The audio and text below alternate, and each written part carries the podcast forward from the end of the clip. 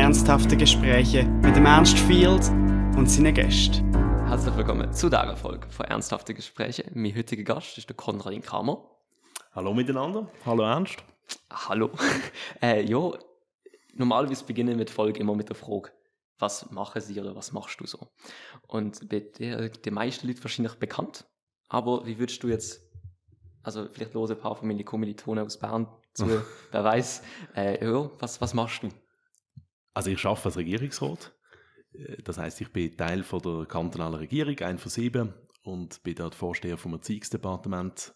7000 Mitarbeitende, Budget von einer Milliarde jedes Jahr. Also die Arbeit geht nicht aus. Ja. äh, du bist äh, Regierungsrat. Wieso? Wieso hast du das Welle? Naja, also zuerst mal, weil ich gewählt worden bin, wo Ja, ich kandidiert habe. Das Ja. ist ja nicht etwas, was man einfach selber kann entscheiden kann. Aber ich mache Politik, seit ich ähm, 17 bin. Etwa. Mhm. und habe zuerst lange im Parlament Politik gemacht Mhm. und einen Beruf gehabt. Also ich bin Anwalt von der Ausbildung, Jurist, Anwalt. Und habe dann, wo sich die Chancen aufgetan hat, dass so ein Regierungssitz könnte frei Ja. werden und ich eine realistische Chance habe, dort gewählt zu werden, nominiert zu werden zuerst von der Partei, dann gewählt zu werden, habe ich gefunden, das ist jetzt so eine einmal im Leben Chance Ja. und habe vor jetzt etwa sechs Jahren dann entschieden, ich will das und beantragt und gewählt worden und habe es seitdem nicht bereut. Das ist doch gut. Ähm, das habe ich, die Frage habe ich auch der, der Esther Keller noch gestellt. Mhm. Wie ist es für Sie? Eben, Sie sind, ja, du bist gewählt worden, muss, muss ich aufpassen. Ähm, wie ist es, auf die Wahlen angewiesen zu sein? Also, wenn, wenn du jetzt denkst, eben, du bist auch wieder gewählt worden, aber wie, ist das etwas, was dir schaffen, das macht, das schaffen macht, dass du auf die Bestätigung angewiesen bist von anderen, von der, von der Bevölkerung, diesen Job zu behalten? Ja, es ist höchst ungewöhnlich. Ich glaube, Ja. es gibt wenig Leute in so einer Situation. Darum sind auch, ist man ähm, ein bisschen eingeschweißte Truppen auch unter Mhm. den gewählten Volksvertretern, weil das einfach speziell ist, dass man eigentlich nicht angestellt wird, also man hat kein Bewerbungsgespräch Ja. und kann, muss kein CV einreichen in dem Sinn, sondern es gibt einfach ähm, anonyme Abstimmung unter allen Stimmberechtigten. Also ja, Demokratie, Ja. wir kennen sie alle, das ist ja toll. Und das ist speziell, wenn man das erste Mal gewählt wird. Ja. Aber dann ist man natürlich, dann will man und man hat, oder man probiert Inhalte zu überzeugen mit seinen Ideen und will etwas. Dann macht man es vier Jahre. Ja. Ich habe es jetzt dann vier Jahre dürfen machen. Und dann kommt quasi, die, äh, am Ende von diesen vier Jahren bekommt man Noten. Ja. Dann gibt es die Wiederwahlen, wo man wo ganz schwierig sind einzuschätzen. Man weiß irgendwie nicht, wo man steht. Man, man hört ja immer auch viel Kritik und hat keine Ahnung, wie das rauskommt. Das ist ein spezielles Gefühl, wirklich. Mhm. Habe ich eher unterschätzt. Ich denkt, wenn man einmal gewählt ist, dann ist das easy. Aber es ist, so eine Wiederwahl ist etwas Heftiges. Und dann hat man allerdings auch wieder vier Jahre Ruhe und nicht jedes Jahr ein Mitarbeitergespräch, sondern ist äh, halt ja, seinen eigenen Wert verpflichtet, dem Parlament natürlich verpflichtet, seinen Parteien ein bisschen. Aber äh, es ist nur alle vier Jahre. Man kann dann also auch ein bisschen langfristiger denken. Ja. Also kannst du, machst du dir jetzt zum Beispiel gerade keine Gedanken über das? Nein, ich mache mir keine Gedanken in der täglichen Arbeit über die Wiederwahl. Und das ist äh, Stärke natürlich von unserem System, dass Politiker bei uns in der Schweiz das eben nicht ständig machen müssen. Das ist Mhm. anders in den USA oder jetzt auch in Österreich, Ja, ja. wenn man es mitbekommt. Äh, Also da haben wir einen gewissen Luxus, dass wir einfach mal auch dürfen schaffen. Mhm. Mhm. Wie, was, was willst du noch schaffen? Was ist jetzt, was, was steht für dich jetzt an? Also das Bildungswesen ist, ist ewig im Ja. Bauen. Es ist nie fertig. Es gibt immer ganz viel. Es ist die Qualität an der Schule. Es ist die Verbesserung von äh, Beruf und, und, und Kinder aufziehen. Also Tagesbetreuung, Tagesstrukturen an der Schule. Es ist unsere Uni, die top ist weltweit, aber wo wir immer daran arbeiten, dass sie die Qualität kann halten und weiter verbessern. Es sind die Fragen, wie wir umgehen mit äh, Kindern, die in die Schweiz kommen, kein Deutsch können, wie wir die integrieren in eine Schule wie wir umgehen mit Kindern, die von daheim nichts mitbekommen, die nicht mal wissen, wie man die Schuhe bindet, nicht einmal können auf einem Bein stehen, weil man das einfach noch nie gemacht hat bei denen daheim, kommen in den Kindergarten, können nicht auf einem Bein stehen. Das ist unendlich anspruchsvoll, aber es ist auch eine unendlich wichtige und schöne Aufgabe für eine Gesellschaft. Wie gehen wir mit dem um? Wie bringen wir die jungen Leute zusammen? Wie können wir das Potenzial rausholen aus, aus diesen jungen Leuten? Und ja, das darf ich mit meinem Departement gestalten und das ist äh, jeden Tag spannend und bereichernd. Mhm. Wenn, äh, eben, ein Teil ist eben die, also die Schule, natürlich. Mhm. Ähm, wie ist es, wenn man selber Schüler sieht, oder? dann, dann schafft sie von dem. Mhm. also ist, fühlt sich das irgendwie, also kommen auch so ein bisschen komische Gefühle dabei auf, dass man so weiß, ich kann jetzt die Sachen machen von damals, als ich in bin, schlechter sind, das kann ich jetzt verbessern. Gibt es das? Also es gibt, es gibt Phasen, wo man, was ein bisschen komisch ist, dass man jetzt wieder, wieder in der Schule ist, sozusagen. Ich sehe mich aber nicht als Chef der Schule, Okay. sondern die Schulen sind geleitet von den Schulleitungen. Wir haben auch extra bewusst eine rechte Autonomie für die Schulen, damit sie eben Mhm. ja, vor Ort können gestalten und nicht einfach irgendwie bestimmt sind aus einer Zentrale. Und ich glaube, was auch eine Erkenntnis ist, ganz entscheidend ist die Person von der einzelnen Lehrerin, vom einzelnen Lehrer. Die, der muss gut sein, der Lehrer muss gut sein, die Lehrerin muss gut sein, dann, dann kommt es auch gut für die Schüler. Und da kannst du als Chef relativ wenig machen, außer dass wir schauen, dass wir tolle Leute bekommen, die diesen Beruf wählen, dass wir gute Leute anstellen. Und da, ja, das ist mir ein wichtiges Anliegen, dass wir ein gutes Arbeitsklima haben, dass wir wirklich die, die tollen, motivierten jungen Leute, die wollen Lehrerin werden, Lehrer werden, dass wir die auch können auf Basel holen können. Das ist das alles Entscheidende. Ja. Gibt's, gibt's denn so eine, also wenn, wenn du sagst, auf Basel holen, gibt's so einen Wettbewerb drum, wer die besseren Lehrer bekommt? Also, Ja, klar. Ja? Ja, klar.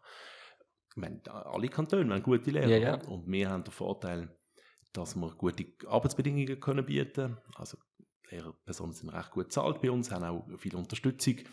Und insofern stehen wir gut da in diesem Mhm. Wettbewerb. Aber das ist schw- schwierig, weil es ist auch nicht so, dass unendlich viele junge Leute wollen, wollen Lehrpersonen werden. Es ist wirklich auch da, wie überall, ein bisschen Kampf um Talent. Mhm. Spannend, ich habe mir das nie so vorgestellt. Aber nimm mal, du hast auch die Erfahrung gemacht, wie entscheidend der Lehrer Ja, ja, natürlich. ist in einem Also, Fach. Ja, es ist, es ist alles gegeben. Also, wenn man ein sch schlechter, Le also, schlechter Lehrer ähm, macht viel mehr aus als irgendetwas anderes. Also, je nachdem, wie der Lehrer agiert, wie er unterrichtet. Das ist natürlich eben auch, wie er sonst die Infrastruktur, die ihm zur Verfügung steht, dann benutzt. Ja. Das haben wir ja gesehen, also im Lockdown, wo dann mehr Digitalisierung gesetzt worden ist, wie, wie manche Lehrer nicht mit einem klargekommen sind oder manche halt damit klargekommen sind, oder? Ja. Nein, es ist so. Also, das System kann noch schon schlecht sein oder die Situation noch so schwierig. Wenn du eine, Top-Lehrperson hast, dann, dann schafft ihr das. Und umgekehrt kann man mit einem auch noch so guten System, wenn wir Lehrpersonen haben, die demotiviert sind, die nicht mögen, Mhm. dann bringt das alles nicht mehr. Also man sehr, ich finde es sehr stark beim Individuum ansetzen. Ja, ja. Das gilt für die Schülerinnen und Schüler, gilt aber eben auch für die Lehrpersonen. Nein, das stimmt, das stimmt. Jo. Wenn Sie jetzt anschauen, was, was haben Sie schon können, äh, was hast du noch gesagt? Ich kann mich nicht mehr mit Sie reinrutschen, weil ich Frage so geschrieben habe. Was ist äh, das, was du jetzt am Wert, also er, erreicht hast für die Schule? Gibt es so etwas, also das Größte oder, oder so etwas?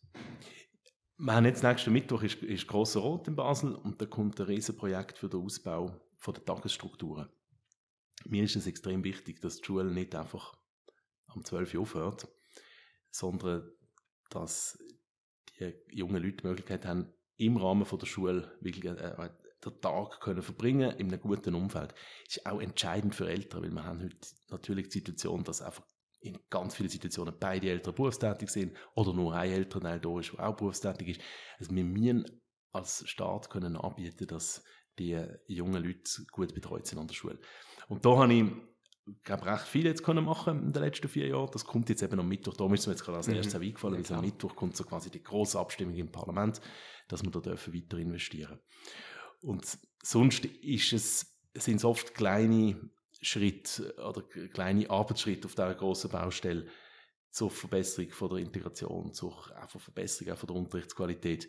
Es sind nicht so die einzelnen ganz grossen Würfe, sondern es ist Schaffen im Kleinen, Arbeitsbedingungen, die Bedingungen, die, ähm, die Lehrbedingungen für die Lehrpersonen verbessern, dass sie ja, nicht Mhm. belastet sind mit Administration, sondern möglichst viel Energie können in den Unterricht stecken. Also dort probiere ich, nicht allein, sondern zusammen mit meinen Leuten, einfach, dass es in die richtige Richtung geht. Mhm. Weniger Administration, mehr Unterricht, mehr Qualität. Ja, das klingt doch gut. Ja. Gut, mit diesen mit diesen Begriffen noch rein, oder? Wichtig, ja. Gut, etwas anderes, was du gemacht hast, ist ein Buch geschrieben. Mhm. Das da. Für die, die zuschauen und nicht auf Spotify sind, sondern auf YouTube, die sehen das jetzt kurz.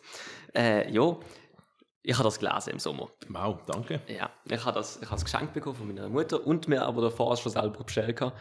das ist dann ein bisschen schwierig, sondern muss ein Geschenk Ich hoffe, zurückgeben. hast du jemanden gefunden, der das hast gar nicht weiter gesagt also ja, ähm, ich habe das, ich habe das gekauft. Ja, ich weiß nicht, das haben wir irgendwie gesehen gehabt, im Unterricht. In, wo nein, in, in der Pause natürlich, nicht im Unterricht, in der Schule. Ähm, und dann habe hab ich das irgendwie so als, also ja, will man es irgendwie von der Politik oder was auch immer kann, dann hat er das dann Mhm. Wie ist es gesehen, ein Buch zu schreiben? anstrengend. Saumäßig anstrengend.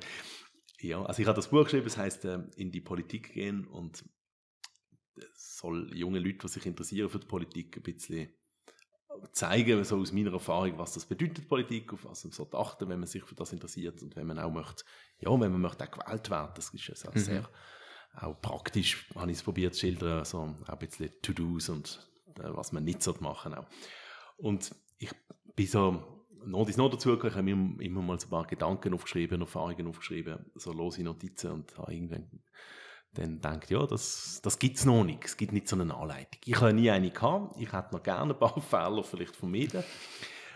Und es, habe nie, es hat, hat so, so ein Buch nicht gegeben. Und dann habe ich gefunden, ja gut, dann schreibe ich das jetzt. Und habe es wie immer bei so grossen Projekten tut man es natürlich komplett unterschätzen. Mhm. Ja. Und wenn man dann, irgendwann ist man dann, hat man so viel, dass man irgendwie auch keinen Zurück mehr gibt und dann muss man es fertig machen. Aber es ist ja ein rechter Kampf. Also du hast mich gefragt, wie fühlt sich das Ja, ja. Äh, äh, an, ein Buch zu schreiben und dann ist schon, die Antwort ist äh, saumässig anstrengend. ist es, also äh, eben natürlich sehr viel Zeitaufwand dahinter, nehme ich jetzt mal an. Ja, Ja, sehr viel Zeitaufwand, da muss man immer ein bisschen aufpassen, wenn ich das sage, weil dann kommen die Leute zu Recht sagen, ja, den haben wir eigentlich gewählt, dass er schafft. genau, das ist meine Frage. ja. äh, ja, Regierungsrat hätte ja, habe ich ja vorher auch gesagt, gibt es immer genug zu tun. Ich habe das äh, früh am Morgen jeweils so ein bisschen mehrere Stunden genommen, zwischen, zwischen halb sieben und halb acht, also wirklich teilweise früher. Das war allerdings auch, gewesen, bevor ich Familienvater war, da hatte ich noch mehr, mehr Möglichkeiten gehabt, so frei über meine Zeit zu bestimmen. ja. Und habe in den Ferien einiges gemacht. Also es ist für mich ein, ein, quasi ein Freizeitvergnügen gewesen. Nicht immer ein Vergnügen, aber am Schluss natürlich schon auch, äh, wenn, dann, wenn man dann etwas zu Papier braucht und mal mit einem Kapitel zufrieden ist, ist es ja auch ein schönes Gefühl. Mhm. Wenn man Mhm. es dann so schwarz auf weiß hat und, und findet, doch, das kann man jetzt auch anderen Leuten zeigen. Ja, wie, wie lange ist es gegangen, zu schreiben? Es, es ist noch schwierig, das so genau abzugrenzen, weil eben, ich habe einfach mal so ein bisschen angefangen mit Gedanken, äh, aber insgesamt zwei, zweieinhalb Jahre. Ja, okay, okay. Eben, du hast gerade angesprochen wegen dem gewählt werden und dann Mhm. etwas machen. Da- Das ist jetzt eben mein, um, um die, das, was ich am Anfang gesagt habe, mit der Schule fertig zu machen. Wir sind dann dort gewesen und ich habe dann von, wir haben irgendwie, hätten dann eine Lehrperson hat uns gefragt, was wir denn jetzt gerade machen würden. Mhm. Dann gesagt, wir schauen das Buch vom Konradin Kramer an. Aha. Und dann ist, ist, ist so gerade ein bisschen, also ich habe gemerkt, in dem, aus der Reaktion von der Lehrperson so ein bisschen so, oh, äh, also das ist jetzt irgendwie, also dass irgendwie nicht so begeistert davon gesehen ist. Ist, Kritik sonst aufgekommen? Haben sie das zu hören bekommen? Hast du das Ja, zu hören ja. bekommen? Was- Ja, ja, viel, ja. Also Ja. es ist natürlich immer, tut sich auch recht exponieren, so wie du dich jetzt mit dem Podcast exponierst. ja. Sobald man mit einem Produkt an die Öffentlichkeit geht, dann äh, gibt es Leute, die das gefällt und es gibt die, die es nicht gefällt. Und bei mir ist jetzt schon gesehen, dass natürlich auch recht viele Zeitungen darüber geschrieben, teilweise sehr kritisch, teilweise sehr gut. Und das ist noch, ist noch spannend gewesen, also mal zu erleben, Mhm. wie es einem so geht als Autor, wenn man dann quasi mal verrissen wird oder auch, auch hochgeloppt wird. Das ist, das ist interessant. Ich habe das auch, auch das offen gestanden ein bisschen unterschätzt. Ich habe gedacht, als Politiker ist man sich alles gewohnt. Aber äh, Autor ist dann ist nochmal etwas anderes. Wie, wie ist die Kritik anders als beim Politiker? Bei der Politik ist es ja oft so, dass ich I Ideen vertrete, die ich vernünftig finde, wo ich aber auch weiss, andere finden die nicht vernünftig und das ist auch okay. Und ich probiere eine Mehrheit zu finden, 50% oder 55%, im Idealfall sind es 70% natürlich. Natürlich. Aber ich, ich habe nie den Anspruch, da alle zufriedenzustellen. Und bei einem Buch, wo man sehr, es hat ja natürlich sehr viel Persönliches drin, tut man sich ja so auf eine andere Art nochmal öffnen als Person. Mhm. Und dann ist die Kritik, man nimmt sie persönlich, oder ich habe sie persönlicher genommen. Ah, ich habe immer gedacht, ja, also Autoren, die sind halt ein bisschen empfindlich. Aber man ist das natürlich, weil ich glaube, ein Buch ist nur, also so eine Art Buch, wo man auch über eigene Erfahrungen schreibt, ist ja logischerweise nur gut, wenn man etwas von sich preisgibt. Sonst, ja. Und etwas von sich preisgeben heisst, du machst halt auf und entsprechend sind Angriffe, bist weniger geschützt vor Angriff. Mhm. Ja. Ja. Es ist, es ist spannend, ja. Ich, ich, also ich persönlich habe es zum Beispiel also sehr gut gefunden zum Lesen, aber es ist Merci. natürlich, ähm, ja, äh, man, man öffnet sich, man zeigt sich selber, das ist schon so. Es, gibt, ja- es hat ja persönliche Noten drin gehabt. Das ist so, ja. Also ich persönlich, ich gerade mal auf dem Buch bleiben, würde das empfehlen, wenn man sich für Politik interessiert. Ich, ich habe es echt gut gefunden zum Lesen. Und vor, eben, äh, man- es ist persönlich, es ist nicht so trocken. Aber das ist dann auch das, was kritisiert wird, wo man dann eben ein Treffen kann, oder? Das ist das, wenn man Klar. Halt mehr auf sich selber eingeht. Ja. Ja. Aber du, alles nicht dramatisch. Ich, ich finde trotzdem, wer nichts wagt, nichts gewinnt. Genau. Und man muss sich halt auch mal getrauen und ein bisschen aus der Komfortzone raus. Also ich, wenn jemand Ideen hat und, und Lust hat, das aufzuschreiben und auch gerne schreibt, Mhm. dann kann ich es jedem empfehlen. Es ist eine spannende Erfahrung. Okay, ja, gut. Denn was, ich noch, was mich noch Wunder genommen hat jetzt, wieso das Titelbild? Also man sieht sie dort in ihrer Unterlage am Umstöbern. Wieso das? Das Bild ist, ist eins aus dem, ich, ich habe es noch eine Kamera, ist eins aus dem Wahlkampf. Ah, Wir haben eine tolle Fotografin im Wahlkampf, die macht normalerweise Sportfotografien. Und die ist hat wahnsinnig schnell immer abgedruckt. Und was wir da probiert haben, das ist eine Inszenierung, das Bild, selbstverständlich, ist so der konzentrierte Politiker zu zeigen, wie er so Dossier liest und, und sich nicht scheucht, da in die Akte zu gehen und auch das ist eine harte Arbeit, weil du siehst, die Krawatte ist also ja. ganz locker und die Ärmel sind aufgeglitzt, das ist fast wie auf dem Bau arbeiten. Und das aber alles äh, adrett ähm, frisiert. Es ist so, es gibt so Bilder vom, äh, von US-Präsidentschaftskandidaten. Es gibt auch eins von Gerhard Schröder, wo er so bei einem Nachttischlämpchen noch spotz oben noch etwas liest. So zum Signalisieren, auch wenn alle anderen schlafen, ich schaffe noch für euch. Das ist so ein bisschen, so ein Ja. bisschen die politische Bildspruch. Und der Verlag hat unbedingt etwas wollen, wo, wo ich drauf bin, weil sie gefunden haben, ja, dann kaufen da die in Basel, wo, wo einfach interessiert sind irgendwie an Persönlichem. Und ich habe nicht wollen frontal so eine, ja. so eine Hallo, hier bin ich äh, Bild. Und dann haben wir das genommen, wo Mhm. irgendwie einfach auch könnte, könnte anonyme Politiker sein, sozusagen. Also, ja. ja, das stimmt, das stimmt. Das ist, es ist, ja, Aber es ist, es ist stark inszeniert und, und ein klar Wahlkampfbild. Wir haben es auch verwendet im Wahlkampf. Ja, gut, dann. Hey. ist, ja, nein, aber ich finde find's gut. Es, es könnte auch irgendetwas, also man sieht nicht, aber wenn man sie kennt, weiß man, dass es, äh, wenn man sie kennt, dann weiß es. Wir haben, also übrigens, Das das mit du, wir haben vorher ein bisschen diskutiert Ja. und gefunden, ich finde immer so Podcast-Sprecher sind einfach viel lockerer, wenn man, Nein, wenn man sich tut, aber Ich bin, ich bin total durch. Ich, ich, ich, ich habe das, ich habe einfach mich ich bin normalerweise auf dem, wenn ich Leute nicht kenne, dass ich das eigentlich mir so eingestellt aber ich finde es ich find's angenehmer. Aber wenn- ich verspreche mich einfach ein bisschen, ich bin ein bisschen nervös wegen dem. ja, ja, ja, ja. Dann ist es natürlich immer schlimm. Nein, es ist immer, sollte auch, als Politiker gibt es ja, also dass du siehst, ähm, ist noch eine schwierige Frage als Politiker. Es gibt die, die das sehr oft drängen, den anderen. Und es hat mal auch ähm, eine Geschichte gegeben in Basel vom einem Vorsteher vom, von einem sehr traditionellen Departement, damals einem Polizei-Militärdepartement. Und der hat angefangen, alle Polizisten einfach du zu sagen und gefunden, sagen mir auch du. Und das ist irgendwie wie nicht funktioniert. Ja. Also es ist, äh, du und sie in der Politik ist auch ab und zu gar nicht so einfach. Ja, ja ich finde es generell nicht einfach. Ich mag das gar nicht, wenn Menschen nicht wissen, wie man sie aussprechen. Ich finde das persönlich. Das, Englisch ist einfacher. Englisch ist so einfach. Mhm. Einfach you. Also gut, aber das habe ich auch gemerkt. Als ich im Englischunterricht dann meine, meine Lehrerin gleich hätte diese ansprechen wie jeder andere, das auch ein bisschen merkwürdig gefunden. Einfach wieder die Gewohnheit aus dem Deutschen. Ja, klar. Oder? Aber ja, Aber wenn es nicht schlimm ist. der Respekt vor, vor dem Gesprächspartner ist ja, sollte sich eigentlich nicht über eine Häufigkeitsfloskel definieren. Also, eigentlich. ja, du kannst Ja. auch mit du kannst sehr respektvolle oder sogar auch sehr distanzierte Gespräche haben. Mhm. Es ist ja mehr einfach eine Frage, wie man miteinander umgeht. Aber ich finde es immer noch, noch spannend und da muss ich jetzt gerade Ja, ja, weil klar. du da jetzt ein paar Mal drüber bist.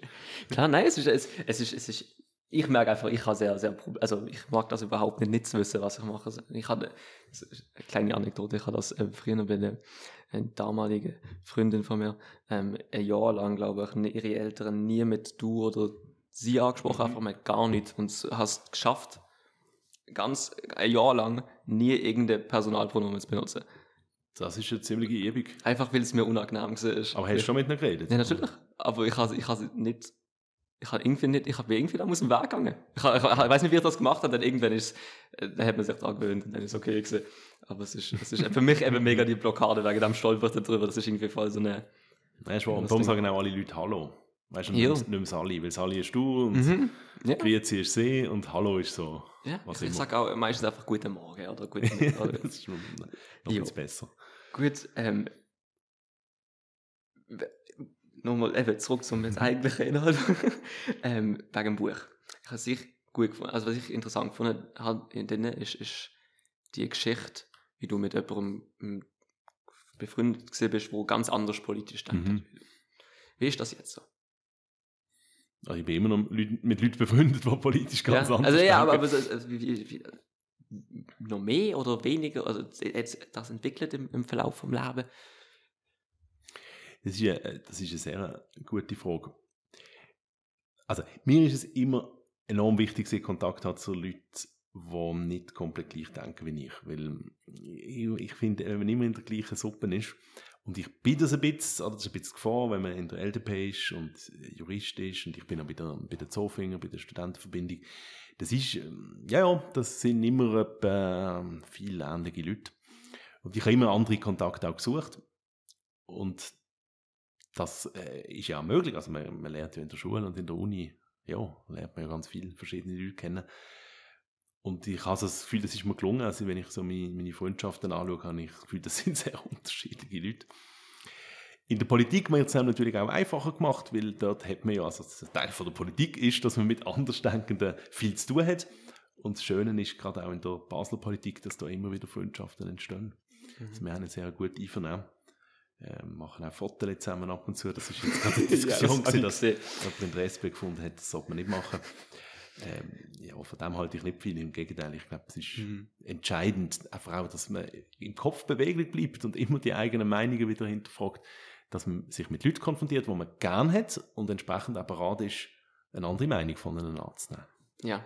Ja, ich finde das, ich finde es auch sehr wertvoll, der Austausch. Also die meisten die mir nachstehen, haben andere politische Meinungen. Und es ist auch Mhm. immer interessant, die Diskussionen durchzuführen, weil das nicht entscheidend ist für wie. Ich finde auch. Muss dann auch ab und zu aufhören, über Politik zu Ja, ja, ja, das ist, ja. das ist die schwierige Sache, denn, denn wenn man mal drinnen ist, auch wieder sich zurückzunehmen. Eine Zuschauerfrage von Fabian, die dazu gekommen ist, ist, wie gehen Sie denn mit so Menschen um, wo andere Meinung, wo ganz komplett andere Meinung haben und ob sie, äh, ob du Tipps dafür hast.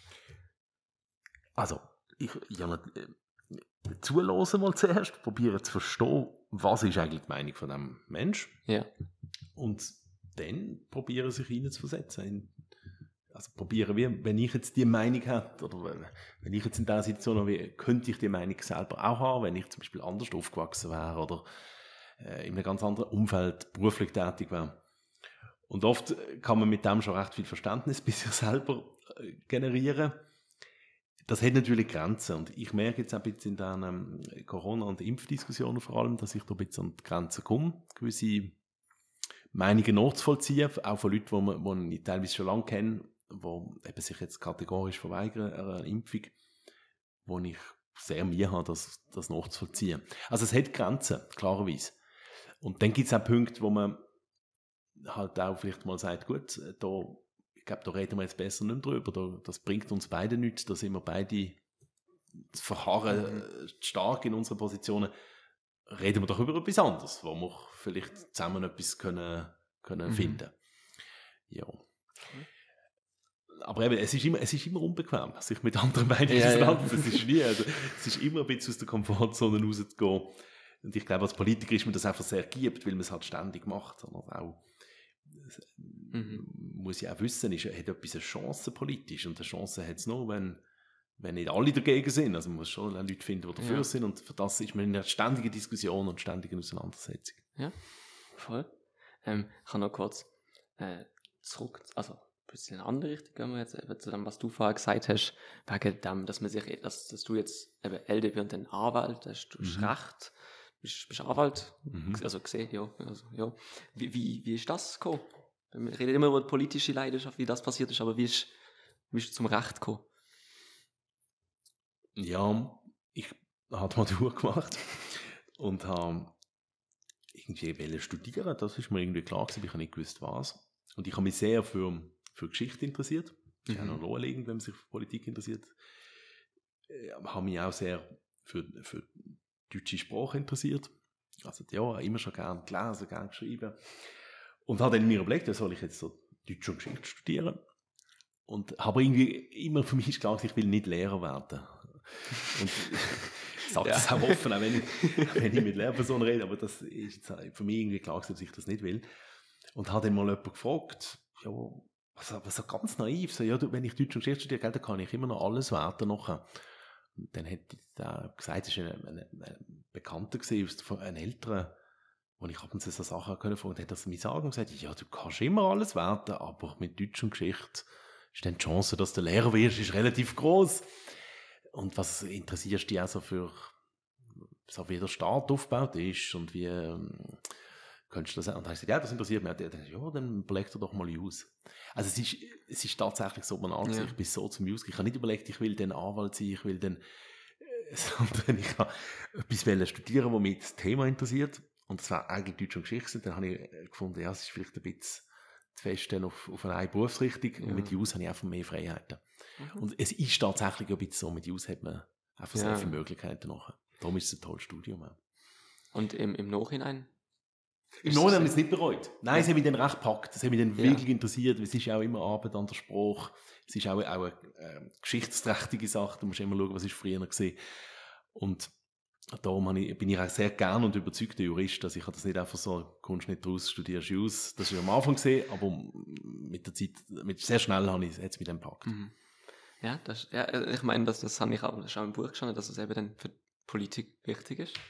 Und es hilft, ja, ja, klar. Also wenn man ja, jetzt weiss, wie ein Gesetz aufgebaut ist, das hilft. Ja, ja, klar. Das ist ein bisschen unfair gegenüber denen in der Politik, die nicht die Ausbildung haben. Äh, ja, aber die haben dann dafür wieder anders, also wenn, wenn mit Naturwissenschaften rauskommst. Hilft auch, ja. So ein Thema wie Klimaerwärmung und ist man dann ja. ein bisschen fitter.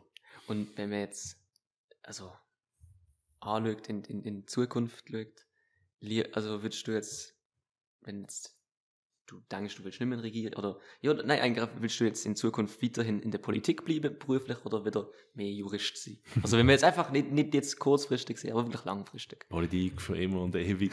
nein.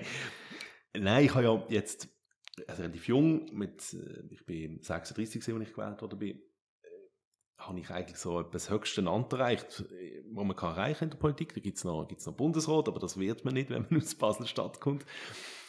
Und von dem her ist irgendwie klar für mich, dass es, dass es dann im Leben nochmal etwas anderes gibt als Politik, weil ich kann nicht 30 Jahre Regierungsrat bleiben, also wo mit dann, glaube ich, die Leute auch irgendwann wegjagen. ähm, und da, dem will ich vorkommen auf jeden Fall. Also für mich wird es nochmal etwas gerne oder Politik. Was das ist, weiß okay. ich aber noch nicht. Ja. Autor. Mehr mhm. Bücher. Vielleicht mehr Bücher, das ist ein bisschen brotlose Kunst, aber ja, vielleicht noch mal etwas schreiben und vielleicht auch juristisch arbeiten. Also, ja. Ich, ja, ich glaube, wenn man sich auf Politik einlädt, dann braucht es ein bisschen den Mut, sich auch aufs Ungewisse einzulassen und zu wissen, mhm das ist, das ist eine Phase, wo man das machen kann, aber man kann nicht ein Berufsleben in so einem politischen Land sein. Da kommt noch mal etwas anderes. Ja, spannend. Ja, voll. Das stimmt, ja. Ja, ähm, etwas anderes. Ich habe mir auf, auf deinem Instagram-Profil habe ich gesehen, was, dass du so Livestreams machst mhm. mit Personen. Ich habe nicht reingeschaut, weil ich bisschen kurzfristig keine Zeit mehr hatte. Mhm. Aber das sind ja auch so, äh, eben so 40 Minuten oder so, mhm. mit, mit, mit, ich glaube, im Lehrer ist der letzte aus dem Bäumlihof, oder? Mit dem Schulhauswart? Schulhauswart, mhm. ah, okay, ja. Nein, das ist im Leben erzählt, das ist spannend ja. Er war 30 Jahre Schulhauswart und da sieht man dann ziemlich viele Sachen. Ja. Letztes Jahr haben wir mit Benny Steffen eins gemacht, das ist doch unser Top-Fechter. Mhm. Ja. Ich habe auch schon mit Marcel Tanner gemacht, mit dem Epidemiolog. Ähm, also es sind immer, ich suche mir einfach Leute, also ich mache es wie du eigentlich ernst. Ich, ich schreibe Leute an, ob sie Lust hätten, mit mir zu plaudern. Ja. Und ich habe das Format Instagram gewählt, weil es einfach enorm niederschwellig ist. Also du bist in diesem Live-Ding, das ist wie wenn du eine Story anschaust, kannst du auch in diesem Live-Gespräch schnell reinschauen. Da erreicht man recht viele Leute. Das schauen dann immer ein paar hundert Leute auch zu. Nicht die ganze Zeit, aber so. Und nachher ist es dann im Feed, dass wenn jemand das will nachschauen, kann er es auch nachschauen. Und es ist recht entspannt. Also mhm. es, ich, ich habe das noch gern. Ja, ich habe es ich has, ich has, ich has nicht gewusst. Ich habe es erst herausgefunden in, in meiner Recherche, äh, dass, das, dass du das machst. Ich habe es noch cool gefunden, weil es mich so ein bisschen erinnert. Ich mache ja auch Gespräche, ich lade ja. zu einem Podcast hier und dann sehe ich, oh, du machst also, Ja. ja, so gesprochen. Also ich wollte nicht konkretisieren. Ich, ich mache es natürlich schon auch zu, zu Themen, die meinen Ja. Beruf betreffen. Jetzt eben Sport gehört auch zu meinem Departement, ähm, Sch- Schulen, Uni. Und ja, die, die Idee ist auch natürlich, dass es interaktiv ist. Also die Leute können direkt während der Sendung, also während dem Stream Fragen stellen, das machen sie auch. Das hat schon einen Vorteil. Aber ich finde, für die Formate ist natürlich, ja, nein. äh, nein, nein, hat nochmal eine andere Qualität, weil man sich vielleicht auch anders auf ein Gespräch vorbereitet. Ja. Ja, ja, nein, es ist, es ist anders, aber ich habe ich habe nämlich eine gute Art von, eben, wenn, vor allem wenn es Leute, also wenn es Themen betrifft, die dann mit dem Departement zusammenhängen und Beruf ist, das noch, also ist eine gute Art, sich mit dem auseinanderzusetzen. Ich finde es eben, ich finde es, und das dann auch zu sehen, also man, Politiker müssen ja eben mit Leuten reden und Interesse Mhm. abholen, das wird dann noch live sozusagen und man kann zuschauen, wie das ist, das ist eine gescheite Idee. Also Genau, ich und ich habe immer noch gerne live, weil, ja, das ist so Mhm. der real thing. Es gibt keinen kein, kein Schutz. Kein, du hast vorher gesagt, wenn man Ja. mit da irgendwie äh, um Kopf und Kragen redet, könnte man auch schneiden. Ich glaube, man wird das nicht in Anspruch nehmen, weil ich finde immer, wenn man weiß, dass das, das Gesagte ist gesagt, dann, dann hat es irgendwie eine andere Qualität. ja. Ist man irgendwie auch konzentrierter und Ja, das ist, das ist gescheit, ja, ja, voll. Ja, ähm, auch eine Frage, wo, ich, wo ich öfters stelle den Leuten, wie, wie gehst du mit Stress um? riesen, riesen Thema. Also, ich habe gern, wenn viel los ist, wenn man also ein bisschen Adrenalin, das, das glaube ich, muss man gerne in diesem Beruf. Aber der Stress, also wenn es dann negativ wird, wenn es einem zu viel wird, das nehme ich wahnsinnig ernst als Alarmzeichen, weil sonst kann es ganz schnell gehen. Oder dass man nicht mehr mag, dass, dass es einem zu viel wird. Ich schaue natürlich, dass das gar nicht erst entsteht, die Situation. Ich nehme mir viel Zeit draussen, ich nehme mir Zeit für Sport, ich nehme mir jetzt so viel Zeit wie geht für meine kleine Tochter Klar. und schaue, dass ich genug schlafe. Das ist ganz banal, aber auch noch wichtig. Und wenn, wenn das alles stimmt und meistens klingt, dann, dann äh, bin ich recht belastbar. Ja. Und wenn das nicht klingt, dass wenn eins von diesen Elementen wegfällt, weil was immer Krisen ist oder so, dann ähm, muss man sehr schnell schauen, dass man noch wieder in einen normalen Modus zurückkommt. Mhm. Weil es, es, äh, wenn man ausbrennt, es bringt, also, ja, es bringt niemand zum etwas. Ja. Ja. Wird auch schlechter in dem, was man schafft. Also, ist dann mehr schaffen, ist schlechter. Ja. Ja, das ist spannend, ja, so mit, mit, mit, eben, weil dann, dann denkt, was es schaffen, bringt dann wieder rein, der Rhythmus eigentlich, dass es dann was Hilfe, helfen kann, aber andererseits ist es halt aber, wenn das die Ursache Ja. ist, wieso es, Ja, und, und, und für mich so ein Mantra ist einfach immer eins nach dem anderen. Man kann nicht zwei Sachen aufs Mal machen, es ist nicht möglich. Man kann nur zwischen zwei Sachen so hin und her switchen, was einem meistens dann verrückt macht und Stress auslöst. Also ich bin sehr so sequenziell. Also jetzt, jetzt lese ich das, die Akte und dann lese ich die und dann schreibe ich das E-Mail und dann tue ich mit dem ernsten Podcast machen Ja, und genau. dann steige ich auf meine Welle und fahre zurück und kann ein bisschen verlüften, verluften. Und dann, also das, und mehr kann man nicht machen. Und dann muss man auch nicht ständig denken, was man jetzt gerade nicht macht, oder? Weil du kannst immer noch etwas machen. Und es Mhm. gibt immer mehr zu tun, als man kann machen. Das ist auch so etwas, was man irgendwie Ja. muss akzeptieren. Es ist nie alles erledigt. Ja, das, das ist auch wahr. Gut, ich kann jetzt kurz unsere Zuschauerfrage durch, bevor wir die anderen, die noch groß sind, bevor wir dann in unsere vier abschließende Fragen von allen Okay. unseren Gästen gehen. Ähm, und zwar die erste Frage von der Caroline. Mhm. Gehst du in die Kirche? Ich gehe nicht in den Gottesdienst Mhm. am, am Sonntag. Ich bin relativ oft an, an speziellen Feiern, also Abdankungen, lieber natürlich an, an Hochzeiten.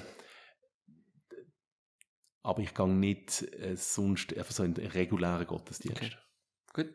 Wir haben eben ab und zu theologischen Fokus auf dem Podcast Mhm. auch. Natürlich irgendwo familiär bei mir, aber ja, voll. Mhm. Gut. Äh, gehen wir gerade so nach, machen wir ein bisschen schneller. Ähm, vom Fabian wieder, hat mir ganz lieb, ganz viele Fragen gestellt. Ähm, wieso ist, also ein bisschen mehr thematisch, inhaltlich, wieso ist eine hohe Gymnasialquote ein Problem und wieso sollte man sie senken? Und wie sollte man sie senken? Oh, das ist eine große Frage. Ja, das, eben. das probiere ich da einfach ganz schnell. sprengen. Eine hohe Gymnasialquote heisst, dass Leute im Gymnasium sind, die nebeneinander besser ihr Potenzial könnten ausschöpfen, meistens in einer, in einer Berufslehre. Okay. Vierter Frustrationserlebnis, Leute fliegen aus dem Gimmi oder bestehen Natur nicht, das ist ziemlich das Dümmste, was einem passieren kann. Und können ihr Potenzial in dem Gimmi nicht entfalten, wie sie es eventuell eben könnten in einer passenden Berufslehre. Und das ist wissenschaftlicherweise, also das ist nicht etwas, was ich erfunden habe. Und darum ist es mir schon ein Anliegen, die Gymnasialquote in Basel auf ein angemessenes Niveau zu bringen. Das angemessene Niveau ist ein bisschen tiefer als das, was es jetzt hat. Mhm. Okay, gut. Ähm, ja. Ist nicht abschließend, wir können noch sehr viel über das natürlich, reden. Natürlich, natürlich, aber, aber das machen wir ein andermal. Ja, also es sprengt dann wirklich den Rahmen. Es, eben der A stellt immer gute Fragen, mhm. wenn es um Politik geht, aber ja, wir sollen ja auch über andere Sachen reden. Und dann die nächste Frage auch wieder von ihm. Sollte es Impfangebot an Schulen geben? Oder so, jetzt habe ich verstanden. Sollte es Impfangebote an Schulen Ah, Impfangebote, ja. Oder Infostellen. Ja. Und gibt es auch. Also wir ah. haben an der Mittelschule, also haben wir GIM, FMS, Berufsfachschulen, haben wir WOG in gehabt, dass die Schülerinnen und Schüler können während dem Unterricht impfen also haben mhm. quasi können, also nein, früher haben sie nicht schwänzen, aber sie haben einfach nicht mehr in die Schule und haben können impfen. Ja. Und allein oder mit der Lehrperson, was immer. Das ist super. Das machen wir auch wieder jetzt noch in der Herbstferien. Bei den unter 16 ist es ein bisschen schwieriger, weil dort halt die Einwilligung von den Eltern es braucht. Also die Impfzentren verlangen das. Da werden wir aber auch Angebot machen, dass es einfach möglichst niederschwellig ist für die zwischen 12 und 16, die auch wenn sich impfen lassen. Okay. Ja, voll. Gut. Ähm, dann äh, auch wieder sehr, sehr tiefgründig jetzt, aber ja, schnell muss ich kurz einfach, einfach ganz kurz beantworten. ähm, wie, äh, wie, wie siehst du die Zukunft der Zusammenarbeit mit der EU bezogen auf Hochschulen, jetzt wo das Rahmenabkommen gescheitert ist? Macht mir ziemlich Bauchweh und Sorgen. Ja. Es ist ganz entscheidend, dass die Schweiz kann mit der EU zusammen an Forschungsprogrammen teilnehmen kann. Es ist entscheidend wegen Geld, aber es ist vor allem entscheidend wegen der internationalen Scientific Community, also der, mhm. Wissenschaftsfamilie. Und die EU setzt die Schweiz jetzt unter Druck, indem sie uns da ausschließt. Sie setzt es unter Druck, dass wir andere Verträge mit ihnen abschließen, also das Rahmenabkommen. Und das auf Kosten der Forschung. Es ist haarsträubend, weil alle wissen, es schadet der Schweiz, aber es schadet auch der EU. Es schadet alle Unis in Europa. Und wenn man sieht, was in Asien passiert, was in den USA passiert, wie viel dort in Forschung und Hochschulbildung investiert wird, dass dann Europa so einen so eine Tanz vollführt, das kann ich fast nicht glauben. Also du merkst, ich, ja. mich fast schon in Rage für meine Verhältnisse. das macht mich wirklich madig. Ja. Und wir müssen schauen, wie wir aus dem rauskommen. Es ist dann auch so ein bisschen die Machtlosigkeit vom Regierungsrat, weil das entscheidet nicht einmal der Bund, sondern das entscheiden in Brüssel Mitgliedstaaten und das, es ist extrem schwierig, da Einfluss zu nehmen, aber wir müssen alles probieren als Schweiz, dass wir die Situation können bereinigen und wieder in dieser Forschungscommunity sind. Okay. Ja, gut. Dann noch ein von mir, bevor wir eben unsere alle Fragen, welche Person aus der Basler Politik soll ich als nächstes einladen auf den Podcast? ich glaube, so wie du Leute einladest, wirst du bald alle Baslerinnen und Basler mit ihrem Podcast haben. Du hast schon eine ziemlich eindrückliche Liste aus der Basler Politik hm, würde ich dir natürlich jemanden vorstellen, vorschlagen aus meiner Partei, zum Beispiel unsere Parteipräsidentin, mhm. Patricia von Falkenstein. Äh, Benjamin hast du schon gehabt. Ja, den Benny habe ich schon. Und nein, sonst natürlich auch meine Kolleginnen und Kollegen im Regierungsrat, die okay. wirst die mal konfrontieren mit ein paar Fragen. Perfekt, gut, Dankeschön.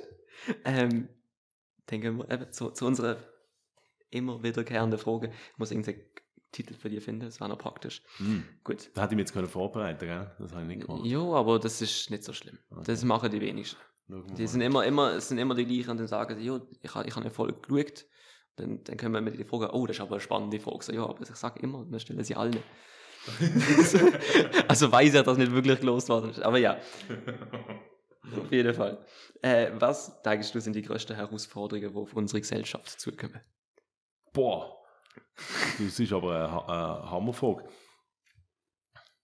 Also jetzt, ich meine, die offensichtliche Antwort ist natürlich der, der Klimawandel, wo ich mittlerweile auch glaube, das ist eine von der ganz großen Herausforderungen. Ich sage das darum so, weil äh, ich da muss auch zugeben, es gibt andere, die das ein bisschen früher gemerkt haben. Aber ja, man, man darf und muss schlauer werden. ich glaube trotzdem, die, die ganz grossen Fragen sind für mich äh, jung und alt. Mit uns jetzt in der Corona-Situation haben wir eine Situation gehabt, wo die Jungen viel Opfer gebracht haben. Wir wahnsinnig viel Geld ausgegeben haben, wo die Jungen später irgendwie zurückzahlen über Steuern, über was immer, über weniger Rente. Und das macht mir ein bisschen Sorgen, so der Generationenzusammenhalt. Und ich habe ab und zu das Gefühl, dass die Älteren, also mir eingeschlossen, die Generation der über 40-Jährigen, zu wenig machen zugunsten der Jungen. Dass sie sich zu fest mit sich selber beschäftigen und mit ihren Wählern und mit ihren Rentenbezügern. Das finde ich keine gute Entwicklung. Und das Dritte, was einfach mich hier in Basel recht umtreibt, ist schon, wie gehen wir mit dieser Heterogenität in unserer Gesellschaft aus? Wie gehen wir um mit Leuten, die, wie am Anfang gesagt, die da sind, mhm. kein Deutsch können, keine Möglichkeit haben, neben vielen Schaffen, das Deutsch richtig zu lernen, äh, vielleicht keine, keine gute Familienstruktur haben. Wie bringen wir die Leute, vor allem dann ihre Kinder, wie, wie bringen wir es an, dass die können äh, die Chancen bekommen, die sie verdienen, die jedes Kind verdient, wie bringen wir es an, dass die können ihr Potenzial nutzen können, dass quasi ausgeglichen wird von der Gesellschaft, was sie vielleicht vom Elternhaus nicht mitbekommen haben. Also die, das sind letztlich soziale Fragen, das sind Chancen, äh, Gerechtigkeitsfragen, die mich stark beschäftigen und wo ich nicht das Gefühl habe, dass immer alles schlechter wird, aber ich habe so das Gefühl, wir werden nicht schnell genug besser. Mhm. Und wir müssen hier noch besser werden. Ja. Es haben einfach, ich, ich, weiß halt, vielleicht empfinde ich das jetzt noch mehr, wenn weil ich jetzt selber ein Kind bekommen habe, aber Kinder müssen die gleichen Chancen haben. Und das ist schon wahnsinnig anspruchsvoll, weil nicht alle mit den gleichen Voraussetzungen geboren werden. Aber wir als Schweiz, als so reiche Gesellschaft, wer soll das können ausgleichen, wenn nicht mehr? Und da können wir, glaube ich, nochmal mehr machen. Voll. Gut, dann geht's weiter. Ist, Nein, das ist gut, ich, ich lasse die meistens ein bisschen, ein bisschen einfach stehen, wegen dem was ist ein Ereignis aus deinem Leben, von dem du gelernt hast, wo du denkst, wenn andere davon hören, dass sie auch davon lernen könnten? Also da kann ich jetzt natürlich einen, einen billigen Teaser machen. genau. ich habe ziemlich viele so Erlebnisse in meinem, in meinem Buch beschrieben, also wo ich äh, Sachen falsch eingesetzt habe, wo ich dann äh, gegen die Wand gerannt bin. Und es ist aber nicht so, dass jetzt die Erlebnisse dann irgendwann aufhören, sondern man hat sie ja immer noch, man lernt immer wieder dazu. Und ja, also ich habe nicht den Anspruch, dass man von mir soll lernen aber wenn jemand möchte wissen, was ich nicht so gut gemacht habe und selber daraus gelernt habe, dann steht es wirklich im Buch. Das ist doch gut. Dann haben wir das.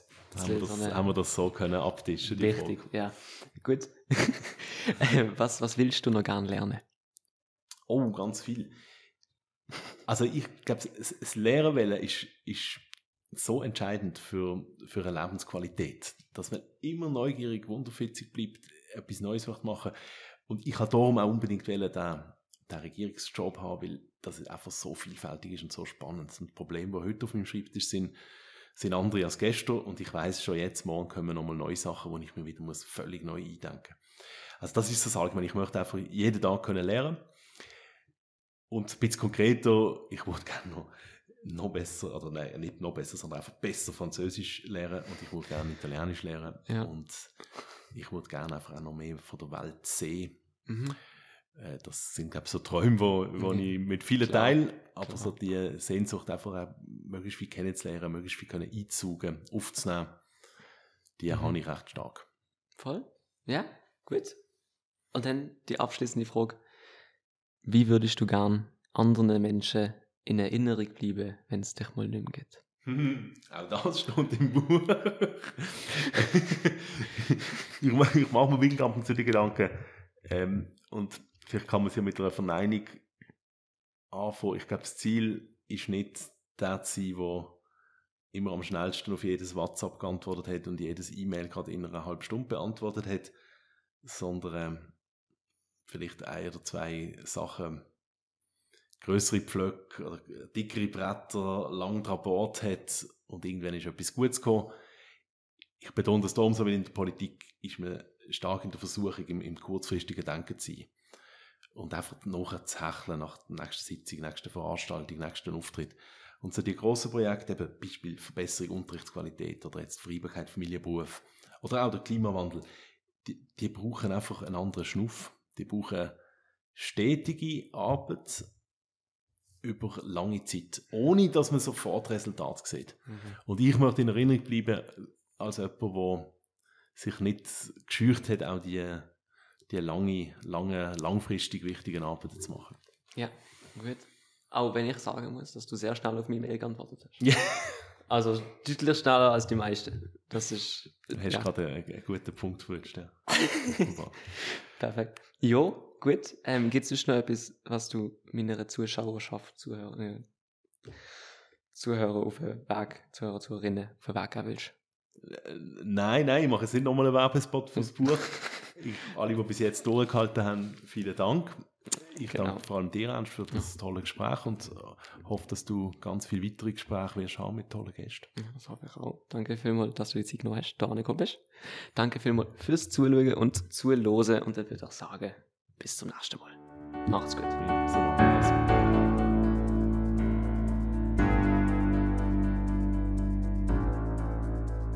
Verantwortlich für die Erfolg Ernst Field, Musik Noah Stritt.